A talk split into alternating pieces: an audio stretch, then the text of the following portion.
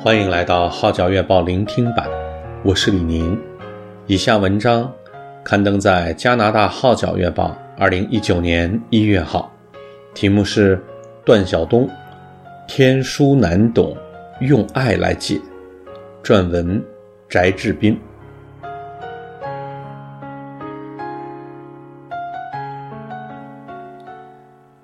对刚接触福音时的段晓东来说，圣经像是一本天书，无论英文或中文版都读不懂。而且他还嘲笑基督徒朋友愚昧迷信。多年后，段晓东信了耶稣，自此他从圣经的字里行间中、自己生命的成长中、弟兄姐妹的交往中，逐渐明白。爱从真神而来，任何疑问都可以用爱来解。段晓东特别喜欢这段经文：若不是耶和华建造房屋，建造的人就枉然劳力；若不是耶和华看守城池，看守的人就枉然警醒。诗篇。一百二十七篇一节，多美的诗句！可是，在二十年前，段晓东首次接触圣经时，根本看不明白。一九九七年，段晓东在美国伊利诺大学香槟分校留学的时候，第一次接触基督信仰。那天，他在牙科诊所看到几本基督教杂志。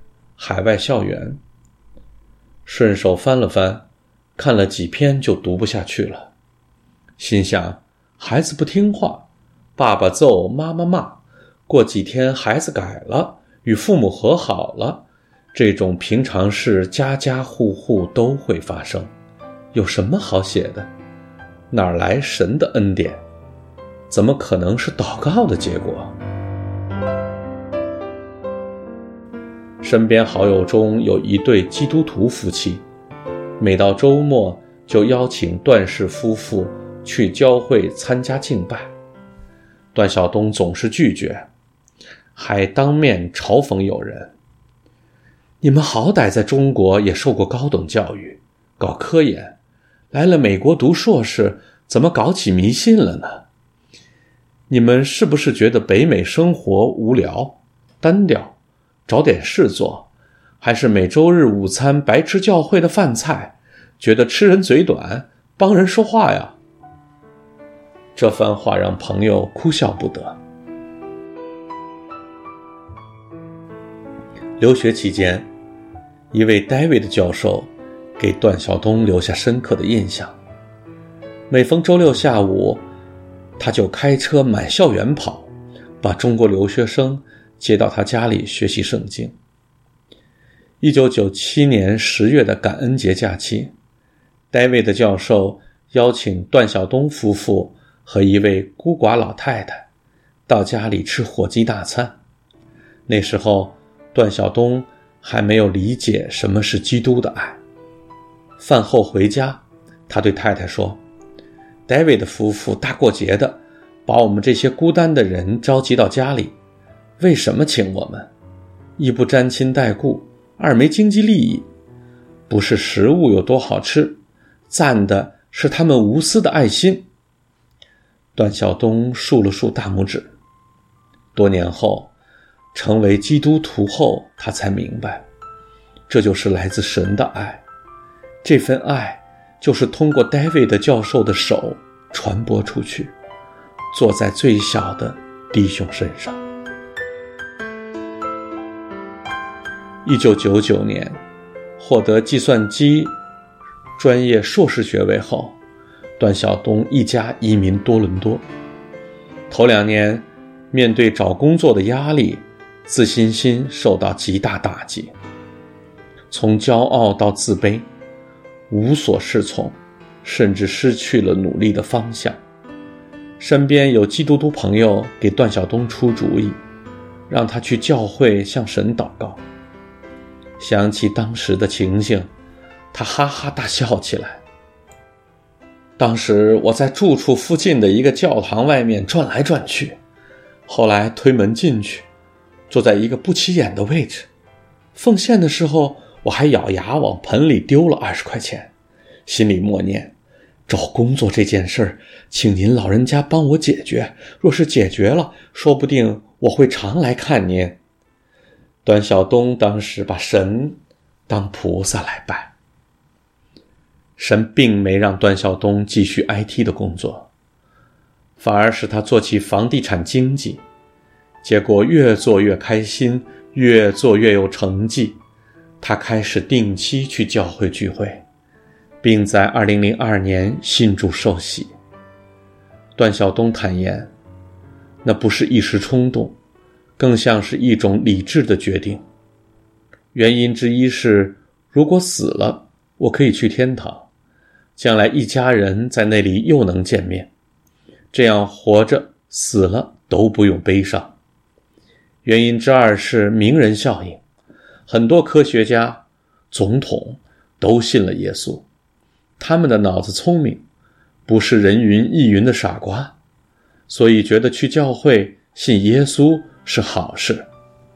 虽然那一刻段晓东对耶稣的救恩，并没有理解透彻。随着时间的流逝，段晓东的世界观发生了很大的变化，生命也不断成长。他逐渐明白，耶稣所赐予的救恩和永生的价值，远远比地上的事重要得多。当人有了永生的盼望，对他人的爱，就会源源不断地从心里涌流出来。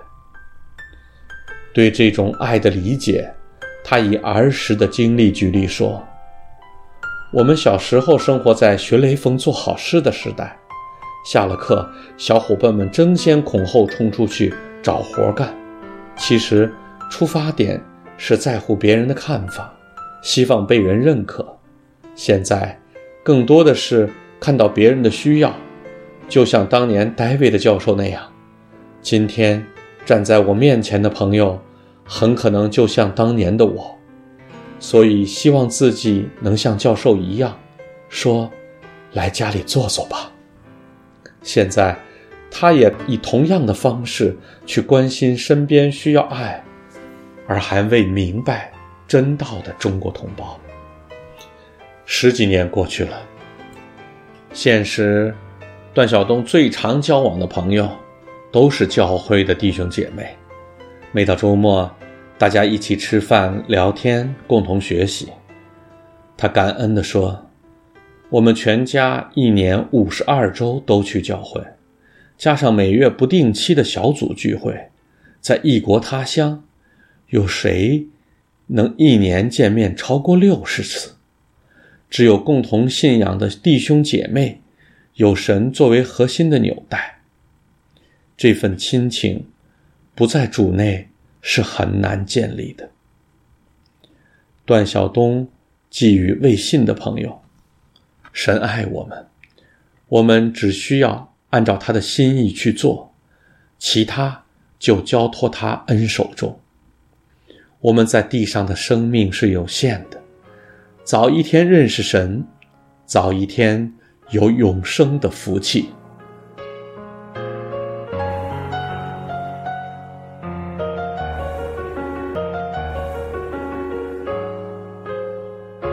以上文章刊登在加拿大《号角月报》二零一九年一月号，题目是《段晓东：天书难懂，用爱来解》。